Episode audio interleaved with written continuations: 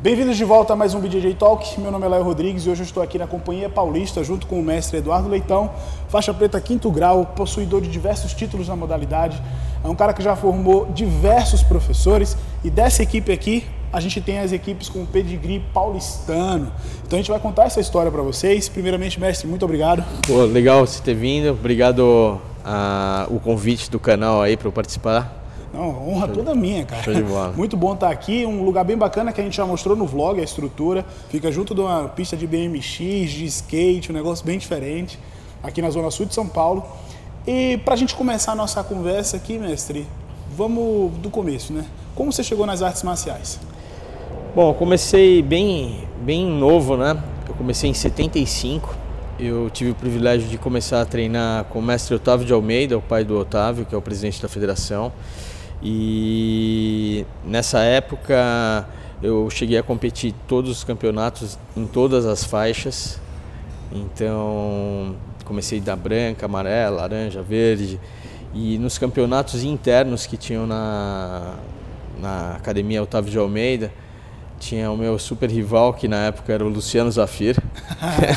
e a gente sempre fazia as finais de campeonato nessa época lá, né? Então já se vão 45 anos de história no jiu-jitsu. É muita coisa, né? Bastante tempo. eu tenho 31 de vida, imagina só. É muita coisa. Ah, a gente esqueceu de falar que a gente está com a Kate aqui. A, a Kenji. Kenji, Kenji. É, a Kenji é a nossa mascote aqui do tá time. Aqui, pô, muito apegada com, com o. E começou em 75, é, muito novo ainda. E quando foi que começou a dar aula e assim pensar em viver ah, tá. do jiu-jitsu? Ah, tá. Então, é, eu treinei tipo até a faixa roxa na Academia Otávio de Almeida, né? Depois desse tempo eu comecei a treinar na companhia atlética e eu fazia na época medicina, meu pai era médico. E continuei treinando, mas não, não tinha assim um, é, vontade de, de ser professor ainda, ter essa vocação. Meu pai faleceu, eu fazia medicina por causa dele, né? Aí eu falei, ah, agora eu vou me dedicar a tudo que eu que eu amo mesmo, realmente eu gosto, que é o jiu-jitsu, né? E me dediquei totalmente. Então comecei a treinar com o Marcelo Bering, na época que ele veio para São Paulo, dava aula na, é, na Companhia Atlética. Treinei com o mestre Flávio também, o pai dele. E eles acabaram saindo da companhia e o aluno deles, que era o Júnior, ele continuou, ele é meu professor, ele que me deu a faixa preta, ele está nos Estados Unidos agora, ele mora mais de 20 anos nos Estados Unidos. Ele é o head coach da UFC Gym de Huntington Beach. E depois disso comecei a me dedicar totalmente, aí comecei a dar, dar aula tipo na faixa marrom, antes de ganhar preta. Eu peguei a faixa preta em 96 e continuei competindo, luto até hoje. É, tá sempre indo pro PAN, lutar, é, né? No ano passado fui pela décima vez campeão pan-americano. É, era uma Deca campeão, é, muita coisa. Era um objetivo que eu queria no jiu-jitsu e eu consegui. Então nunca desista dos seus sonhos. Muito Isso é bom. é muito importante.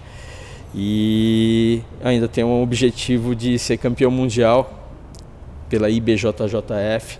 Eu lutei em 2014, fiz a final com com Alexandre Soca nossa. E é, foi um lutão, foi bem legal. Foi por um detalhe.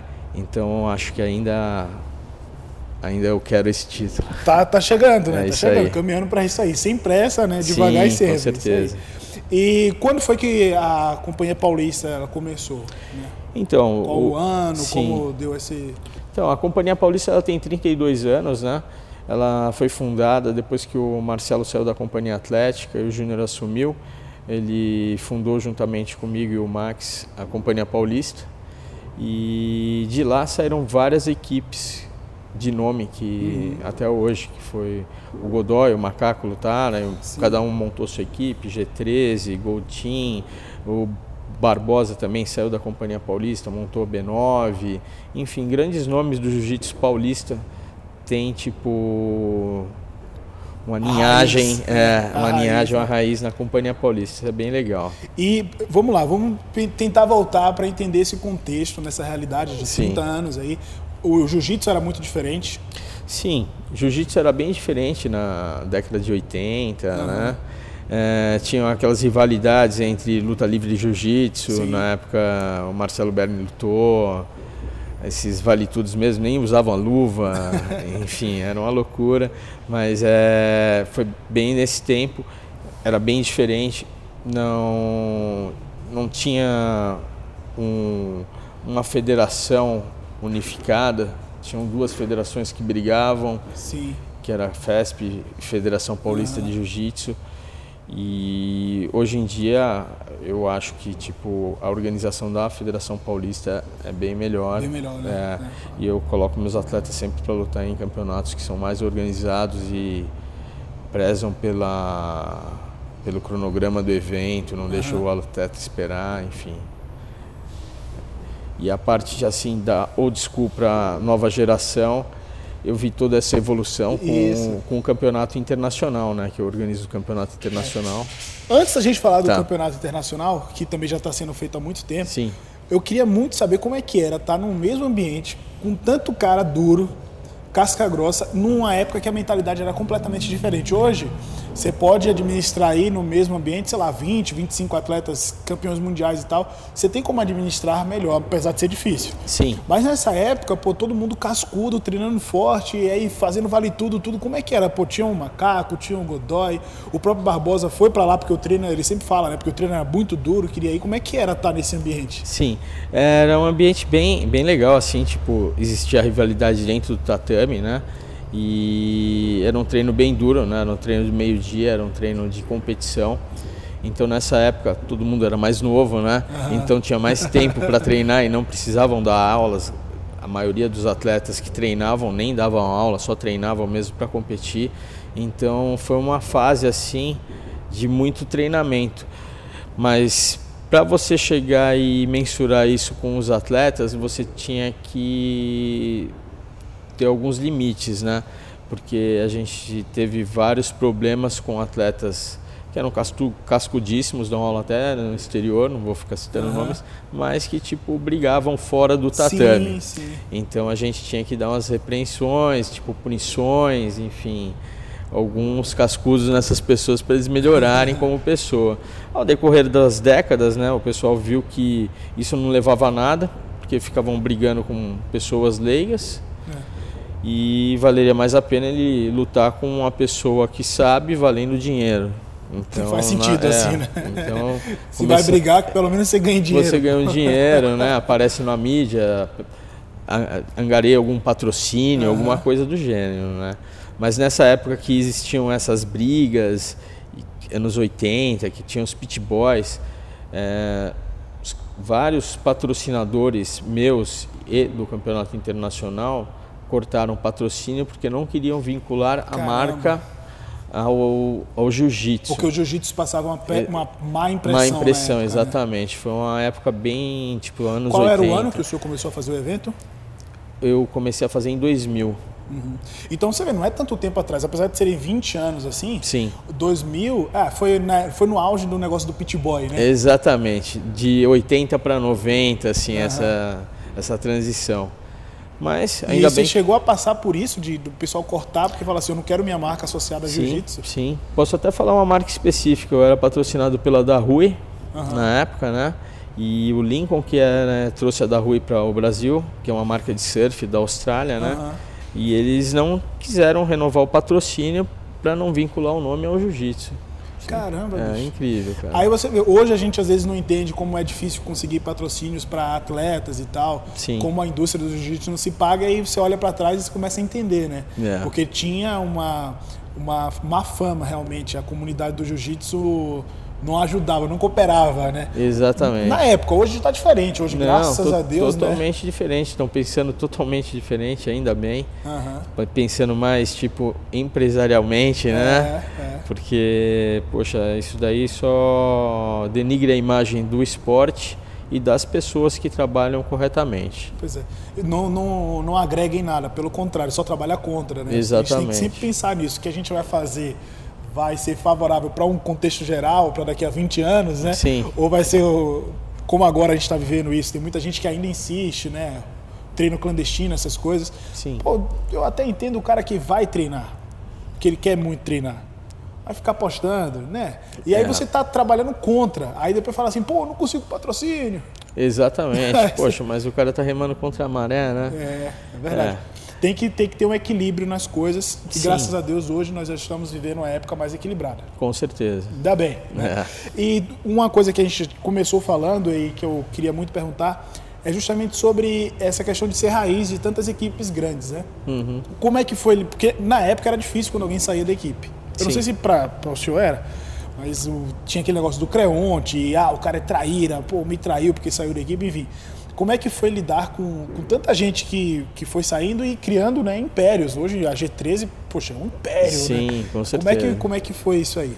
Não, tipo assim, cada um sai por alguns motivos, né? Tipo, tem diversos atletas que saíram da Companhia Paulista, às vezes por uma briga pessoal com outro professor. Eu, graças a Deus, eu não briguei com ninguém. Ah. Todo mundo é de boa comigo. Então, e o pessoal que saiu, eu não tenho ressentimentos nenhum. É, no início, que nem você falou, tinha na época o tal do Creonte, uhum. de sair e tal. Hoje em dia eu penso de outra forma. Eu penso, poxa, se ele quer seguir o caminho dele, procurar o melhor, poxa, que ele seja feliz e que ele vá procurar o caminho dele. Eu tento fazer o meu melhor para os meus alunos sempre. Uhum. E eu estou organizando a Companhia Paulista. Em, fazem dois anos eu fui fui posto como head coach internacional da Companhia Paulista. Então a gente está reestruturando toda a Companhia Paulista, não só no Brasil, a gente tem unidades em outros países, né? nos Estados Unidos, né? onde está o Júnior e outros professores, uh, na Itália e na Austrália também. Na Austrália, há dois anos atrás fomos campeãs australianos, a Companhia Paulista. Olha que legal. É, a gente tem 20 unidades lá. Uau. Fazem 10 anos de Companhia Paulista Austrália. Esse ano passado eu ia fazer uma visita à Companhia Paulista Austrália, que foram 10 anos, só que em fator dessa pandemia, disso tudo, acabou não, não é. dando para passar. Agora a gente... E, e, esse ano também não tem o Mundial, né? não. Né? Dá, dá, mais tempo de se preparar, né? De preparar, com certeza. Pô, muito legal saber legal. disso, né? E, inclusive uma coisa bem bacana que eu cheguei aqui, eu já pude observar, quem viu o vlog, né? Já está todo reestruturado para o retorno às aulas pós-pandemia, depois de ter enfrentado tudo isso aí. Fala um pouquinho sobre isso, mestre. Então, a gente, da Companhia Paulista, a gente faz um meeting internacional das outras unidades, principalmente agora, por causa da pandemia, para saber como que eles estão é, lidando com isso lá e quais são, tipo, as normas que eles estão usando. E a gente fez uma reunião e integramos o nosso protocolo de volta aos treinos da Companhia Paulista com várias regras que já estão sendo utilizadas na Austrália. Eles já voltaram aos treinos lá. Legal. Mas com divisão de tatame, Sim. uso de máscara, enfim. Não São... é o, igual como era antes, em não, fevereiro, né? Não é, é como era antes. São quatro fases isso daí. Eu acho que durante essas quatro fases que leva em torno de duas, quatro, oito semanas, eu acho que já vai dar para o pessoal se readaptar. Legal. Eu acho que o grande problema não são só os alunos que treinavam antes, mas sim os novos alunos, que a gente vai ter que ter um maior cuidado com eles, porque a gente não sabe o histórico dele. É. Geralmente, tipo, você tem contato com outro aluno que você treina sempre, então você já tem mais afinidade com a pessoa e Até mais uma segurança. Se precisar, né? Fala assim, pô, cara, é melhor você não treinar essa semana. Exatamente, exatamente. E, tipo, esse protocolo é legal que a gente isola sempre, tipo, os alunos novos, eles ficam no boneco de treino, que a gente uhum. desenvolveu um boneco de treino, num saco de porrada, fazendo movimentação, drills, ginástica natural. Uhum. Durante duas semanas, ele não tendo nenhum sintoma, ele não tendo nada, ele já entra pro grupo, começa a fazer as duplas é. e depois começa. A... E aqui o espaço do senhor já tem a, o, o, tapete higiênico para o cara chegar, limpar Exato. os pés, já está com termômetro, Exato. álcool gel em Álcool gel, lugares. máscara, tipo, é, álcool também para utilização nas mãos e nos pés antes do ingresso para dentro do tatame. É, todos os nossos professores Inclusive eu fiz o teste do Covid, uhum. então todos os nossos professores vão fazer o teste antes do início das nossas atividades, para tipo dar uma segurança maior para os nossos alunos. É, muito bom, muito bacana ver isso aí, poder contar e já combinamos aqui no retorno às aulas. Fazer uma visita, hein? Vem aqui, vou mostrar como é que o pessoal tá voltando aí, que isso daí é o que a gente tem que dar ênfase, né? Legal. É, poxa, tanta gente falando de coisa ruim, né? No- Sim. Vamos falar de coisa boa. É, Mestre, e vamos lá, agora falando do campeonato internacional, Uhum. desde 2000 o senhor tem organizado. sim. De onde surgiu a ideia? Por que você começou? Como é que era isso aí? Então, o campeonato internacional foi, foi o seguinte. Eu sempre gostei de competir, que eu te falei, desde Aham. 75 eu luto, luto até, lutei até o ano passado, quando tinha os campeonatos. É, eu sempre gostei de competir e tinha aquele lance de organização do campeonato. Pô, você às vezes chegava de manhã no campeonato, pô, ia só lutar à tarde, então você chegava cansado. Campeonato de jiu-jitsu tem que pesar antes da luta, então você tem que ficar, às vezes você está de dieta, não pode comer, está acima do peso. E, pô, chegava, lutava, ganhava um chaveirinho, pô. não, Ou nada, né? não Um nada, talvez. É, Nem Aí- foto o cara tinha. Exatamente. E na época não tinha, não teve, não tinha nenhum campeonato que premiasse o atleta. Então, o que, que eu fiz? Eu fiz o primeiro campeonato em São Paulo com premiação em dinheiro para os atletas. Sensacional. E, e assim foi. Tipo, começou com premiação em atleta, depois coloquei o primeiro campeonato a ter placar digital em São Paulo. Já tinha nos Estados Unidos, só nos campeonatos dos Estados Unidos, antes era manual, com aquelas Aham. plaquetinhas, então fui Dava maior confusão. Exatamente. e fui introduzindo cada, cada vez mais novidades no campeonato internacional. E agora a gente já está na 21 edição.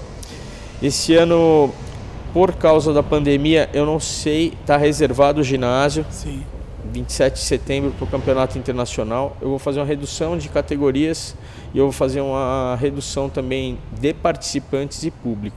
Para não ter muita aglomeração de pessoas, porque Mas até então estamos de pé, né? Sim, estamos de pé. Agora, dia 26, já é certeza, você está convidado, Léo.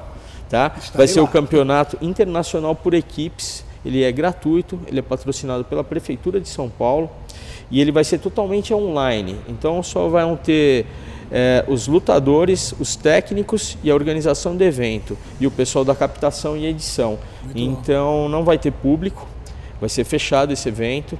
Vão ser só para equipes convidadas, só para as melhores equipes de São Controle Paulo. mais rígido, né? De quantidade. de Exatamente. Todos os atletas do dia 26 desse campeonato serão testados de Covid, todos da organização, antes do evento. Então vai ser bem restrito o negócio e vai ser bem seguro. Então o pessoal pode ficar tranquilo que esse, vai, esse evento promete. Pô, mas isso é muito bom de falar porque tá todo mundo aí, a IBJJF já se posicionou, cancelou todos os eventos ao longo desse ano, só para 2021 e olhe lá, né? Depender, Porque eles estão regidos mais pela agenda dos Estados Unidos, né? Sim. É, a UAEJJF tem uns eventos em agosto, em setembro aqui no Brasil, em dezembro tem lá no Rio, o Grand Slam do Rio. E a gente saber que vai ter campeonato em São Paulo, cara. Olha É. que coisa boa. Por isso que eu estou falando, dia 27 vai ser prescrições limitadas Aham. e público limitado Então o pessoal também. tem que ficar super atento super, aí. super atento. A, a reserva do ginásio já, já está feita. A organização do dia 26 já está toda pronta. Agora, o dia 27, a gente ainda está esperando tipo, as normas da prefeitura É, para liberação. É. Porque, na verdade, são três meses já, né? Sim, pandemia. é. Quando começou, a gente tinha uma perspectiva até um pouco mais restrita. Agora tá todo mundo um pouco mais cansado, mudou, É. né? A visão tá- sobre a situação, né? Sim, Muita gente pegou também, já tá, de certa forma, exato. imune, né? Sim, sim. Poxa, então eu, eu tô feliz com a notícia. Legal poder falar isso aqui. Legal. E uma, uma, uma coisa do evento do dia 26 para o campeonato entre equipes é sobre a questão do streaming, né? Que eu já falei num dos meus conteúdos aqui, Aham. que é a solução e é um avanço no, no mundo do jiu-jitsu. Todo Sim. mundo agora vai querer fazer eventos de streaming. Exato. Aqui a gente vai ter o BJJ Stars, tem alguns outros que vão acontecer também, todos online.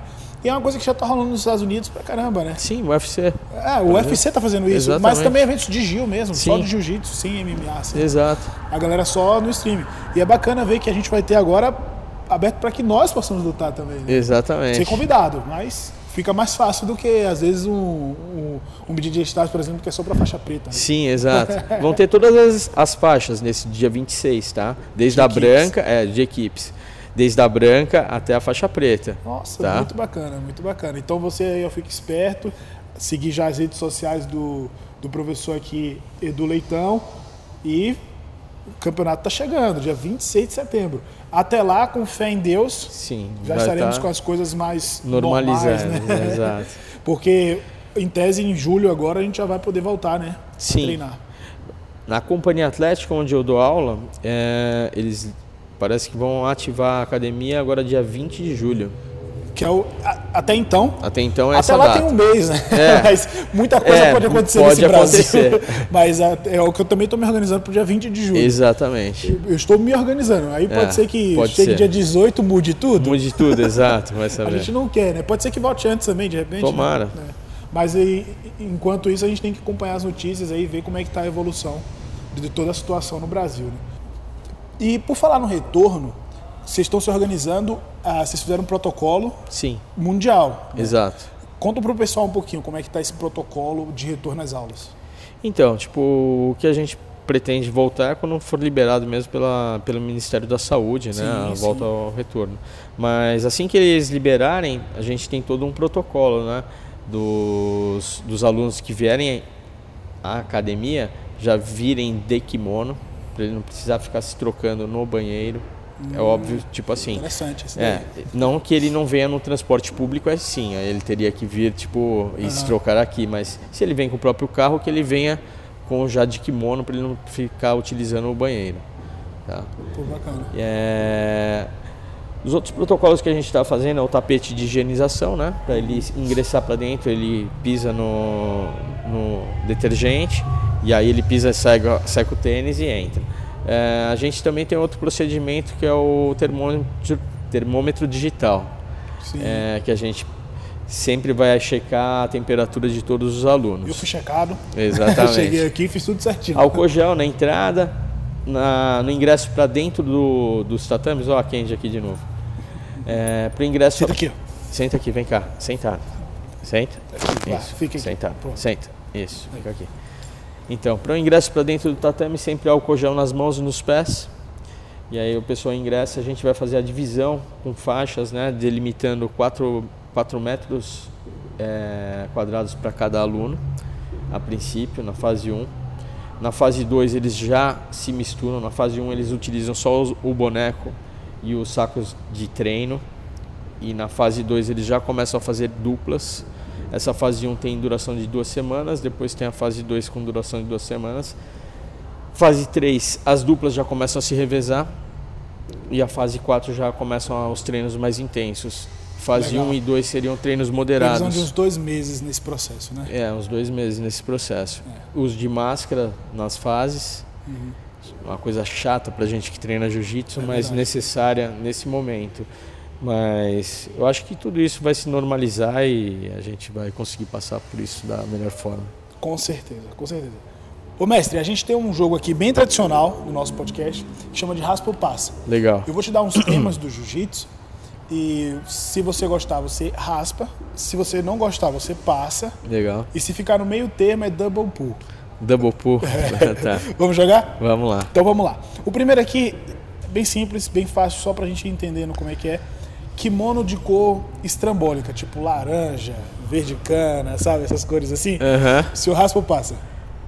Eu raspo. Você gosta? Não, ah, raspa é gosta? Não, não raspa. Eu passo, eu passo. Ah, tá. O gosta é. É o raspar, É é. o raspar. É quando você não Ah, gosta, você tá. passa. Então passo, pelo amor de Deus.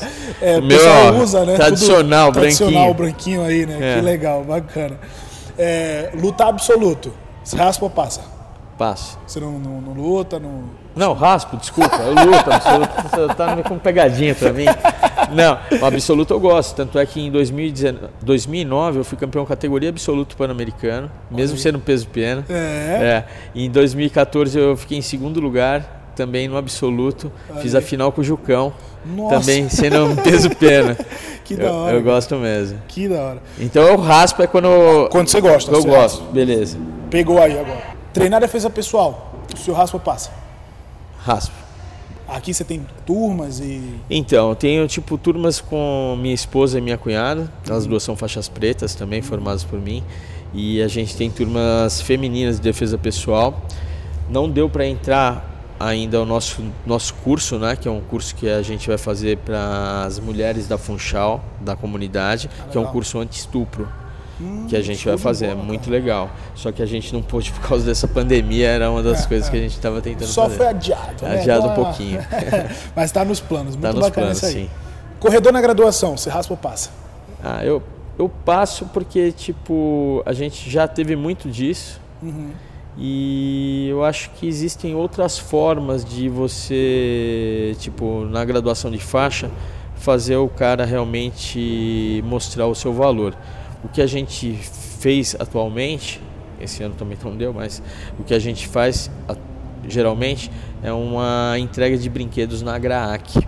Olha então legal, a pessoa pega a faixa preta, então é aquele trote solidário, digamos assim. Exatamente. Né? O pessoal ele agora faz de... na, na, faculdade, faz aqui. Poxa, ele, ele vai de kimono e ele entrega os brinquedos para as crianças que estão com câncer, faz até terminal. Então aí ele mostra mesmo se ele é realmente forte. Caramba, é. pô, vou, vou usar é, isso aí, velho. É vou, vou, pegar essa ideia, viu? muito bom, cara. Legal. Muito legal mesmo. É. Isso aí. Pô, pra que corredor, mais? É, pra que corredor? Mostra se é macho, vai lá. quero ver se vai dar. E as pessoas saem chorando e, tipo, é. mudam a cabeça de muitas. É mais e dão mais valor. uma, uma fachada. Né? Exatamente. Né? Poxa, sensacional. Muito bem. Trash talking, se raspa ou passa? Ah, no Gil, né? No jiu-jitsu. Ah, eu, eu sou old school, né? Eu meio que passo. Porque, tipo, esse negócio de falar, ah, eu vou te pegar, não sei o quê pelo menos na minha categoria, que é Megaton, Renato Tavares, Barbosa. era Barbo, Barbosa, foi o Roller Grace, é. o Soca, são todos amigos meus. A gente tem rivalidade dentro do tatame, fora do tatame uhum. somos super amigos. Uh, fazemos lives, conversamos sim, sim. Por, por, Instagram, então tipo acho que isso é mais o pessoal mais da nova geração uhum. que quer aparecer assim Bem que, tipo assim, na, na, old school, assim, que tinha muito a rivalidade, era o macaco com, com o Raya, uhum. Que era aquele trash talk, mas hoje em dia eu, eu passo. É. Muito bom. MMA, você raspa ou passa? Treinar, lutar, você já lutou, fez alguma luta? Não, eu, eu não lutei em MMA. Ajudei a, alguns atletas a, a lutarem. Hoje, nosso foco em MMA é mais nas nossas unidades dos Estados Unidos e da Austrália. Como eu falei anteriormente, o Júnior ele é head coach da UFC Gym lá na, de Huntington Beach. Então ele já treinou Rampage Jackson, já treinou Tito Ortiz, é, Michael Bisping, Jane Congo, enfim, uma série de atletas famosos e a gente dá ênfase mais para essa parte dos Estados Unidos. Então, poxa, se o cara quer lutar MMA, a gente migra ele para os outros países.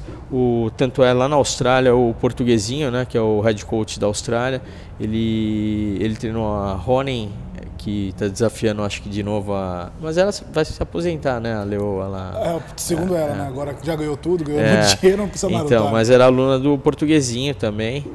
E, tipo, pessoal que quer realmente se profissionalizar no MMA, a gente migra para essas unidades nossas fora, que, é que tem mais condições, né, e mais treinamento. Tanto é que a maioria dos atletas de MMA brasileiros, eles procuram treinar fora do Brasil, né? Sim, sim. Tem mais condições. É, é o certo. É, é. o cara, cada um procurar o onde tem o que vai suprir o seu interesse. Exatamente. Todo mundo em paz, né? Com certeza. Do que o cara querer lutar MMA aqui e reclamar, pô, mas o Leitão não me prepara para MMA, mas eu não preparo ninguém. É, exatamente. A gente bem. indica, né, é. para as nossas unidades que realmente tem maior know-how nisso, né? É, sim, é o certo. Exato. Muito bom. É, no gi, se raspa ou passa? É o Double pull. Double pull. Double pull. Eu gosto de, de, lutar de kimono, realmente. Uhum. Sempre lutei de kimono. Mas eu, eu, eu tenho um, um, dia da semana que a gente faz no gi. Eu gosto de treinar, me viro super bem no no-gi, mas não é um, um, que eu gosto mesmo. Eu gosto de utilizar bastante lapela, raspagens, ah. guarda-laçada. É, é. é um old school é. misturado com o new school. Exato. Né? muito, muito bacana. Fechar campeonato, você raspa ou passa? Fechar campeonato? Eu raspo. Eu já fechei vários campeonatos com meu parceiro de treino, André Andreso. É super gente boa. Que é teu aluno, né? Exa Você preta pra ele. Exatamente. Também é um, uma equipe que saiu da Companhia Isso, Paulista Tetris, Tetris né? Gigante Exa dia, né? exatamente. Né? Já fechei brasileiro, já fechei Masters Seniors no Tijuca, lá no Rio de Janeiro. Que sensacional. Já fechei Pan-Americano, enfim. uma série de campeonatos. E com ele tudo de bom, tipo, eu nunca vou lutar com o André, ele também fala que nunca vai lutar comigo, então, tipo, a gente sempre divide os pódios aí. E quem assistiu a entrevista com o Andrei, ele falou a mesma coisa. É? então, falou. que legal. Muito legal. É, padronização de kimonos, você raspa ou passa? Eu raspo.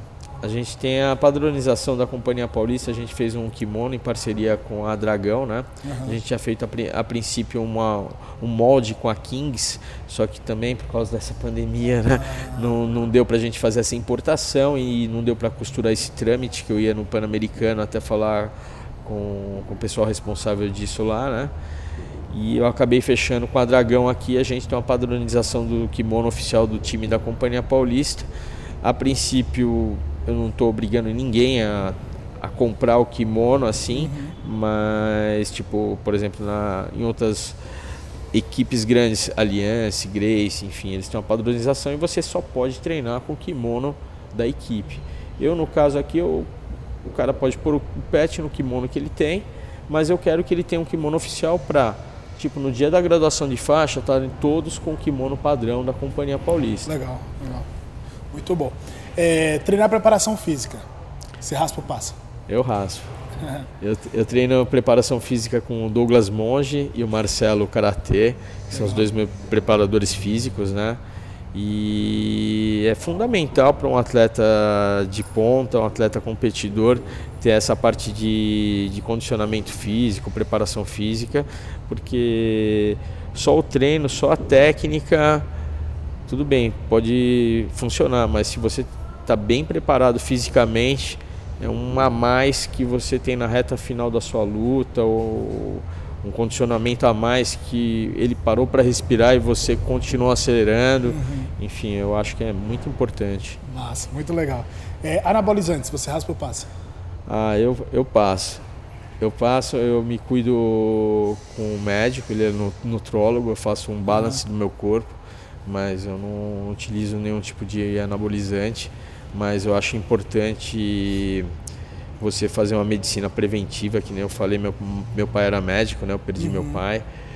E ele teve o câncer de próstata, mesmo ele sendo médico, ele não fazia os exames regulares, né, que se devem fazer de PSA, enfim, ultrassom de próstata, mesmo tipo ir no urologista porque isso não deixa ninguém ser mais digno ou menos sim, digno, sim. entendeu? Ainda mais se a sua vida está em jogo. Né? Exatamente.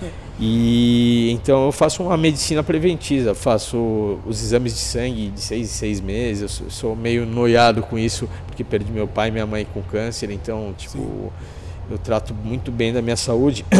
Graças a Deus tenho minha esposa que cuida muito bem da minha parte alimentar, entendeu? Legal. Então, tipo assim, eu acho que 70, 80% é a alimentação, cara. Perfeito, perfeito. Muito bom.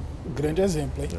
Por último aqui, mestre, eu gosto de perguntar sempre aos convidados um termo, a gente até já falou sobre, é, que na minha opinião, né, atrapalhou muito a evolução do jiu-jitsu, porque foi mal interpretado e essa má, mal interpreta, essa má interpretação se estendeu por muito tempo, que é o termo creonte. Eu queria ouvir o que, é que você acha sobre, você precisa dizer se raço se passa, mas uhum. sua opinião sobre, né? Então, eu acho que tipo o termo creonte é uma coisa tipo old school mesmo, né? Que nem a gente estava falando. O pessoal mais das antigas, assim, há um tempo atrás, o cara saía da academia, pô, o cara não queria nem olhar na cara do outro, falando, pô, o cara é creonte e tal. Hoje em dia, o jiu-jitsu ele se modernizou muito, ele teve vários braços, várias academias se difundiram, né?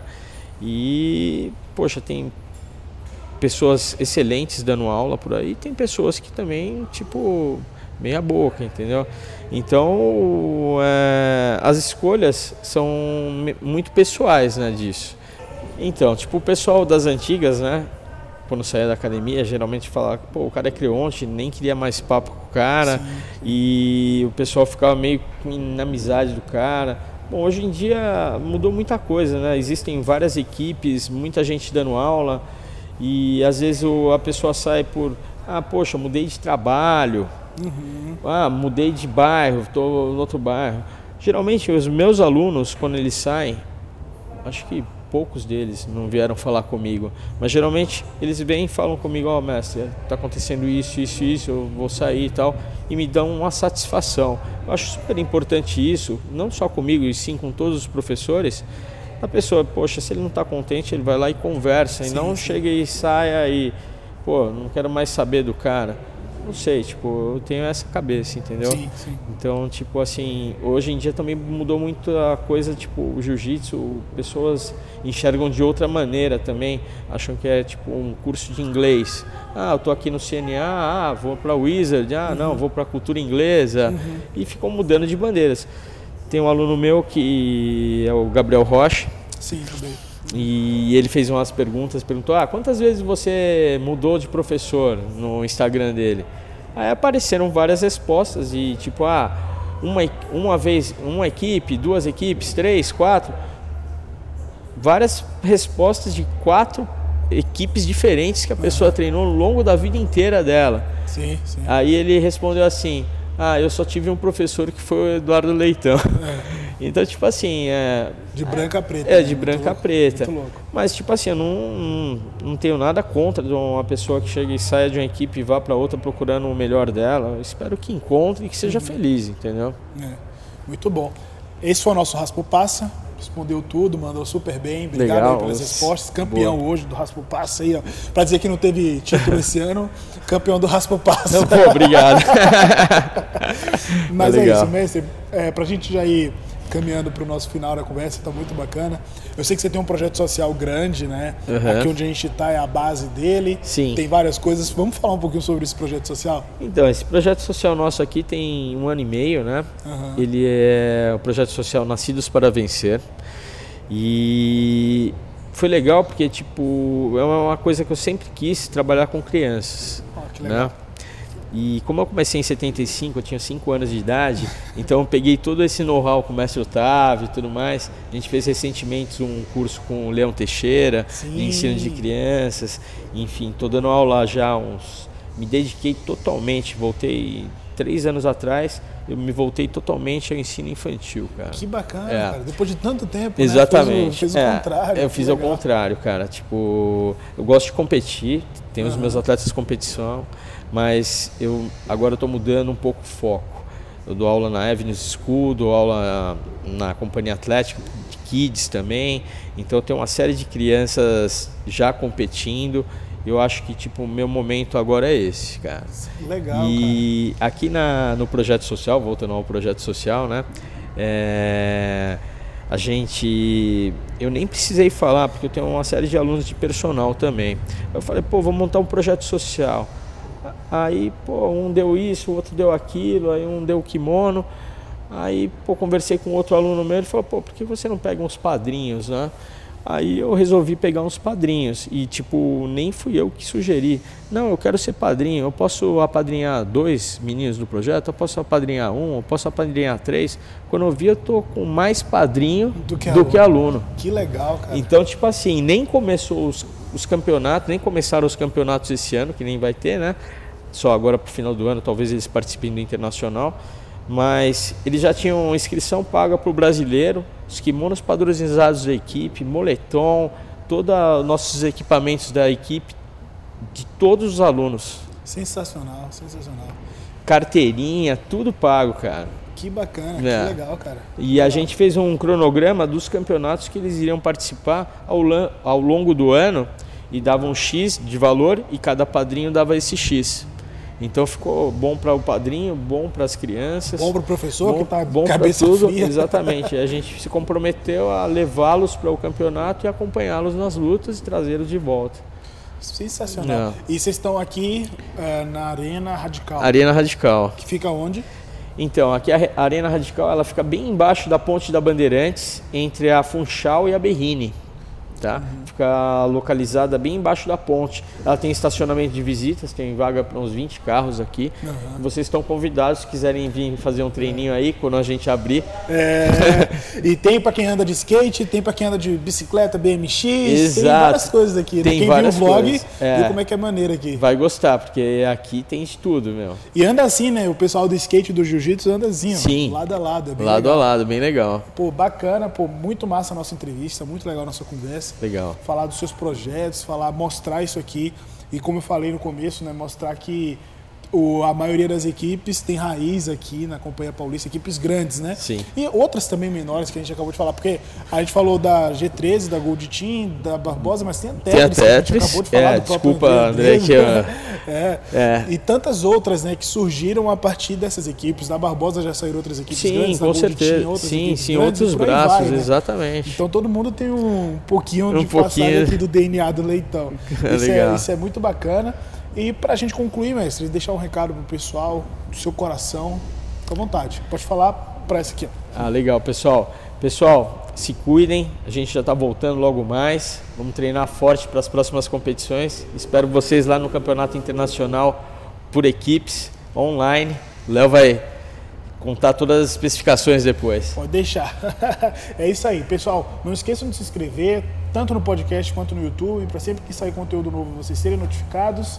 Professor, muito obrigado pela entrevista. Obrigado. Todo sucesso do mundo no retorno. Estarei aqui, estarei lá no campeonato, mostrando tudo para vocês aí. Fiquem com Deus e até a próxima. Tamo junto. Os. Os-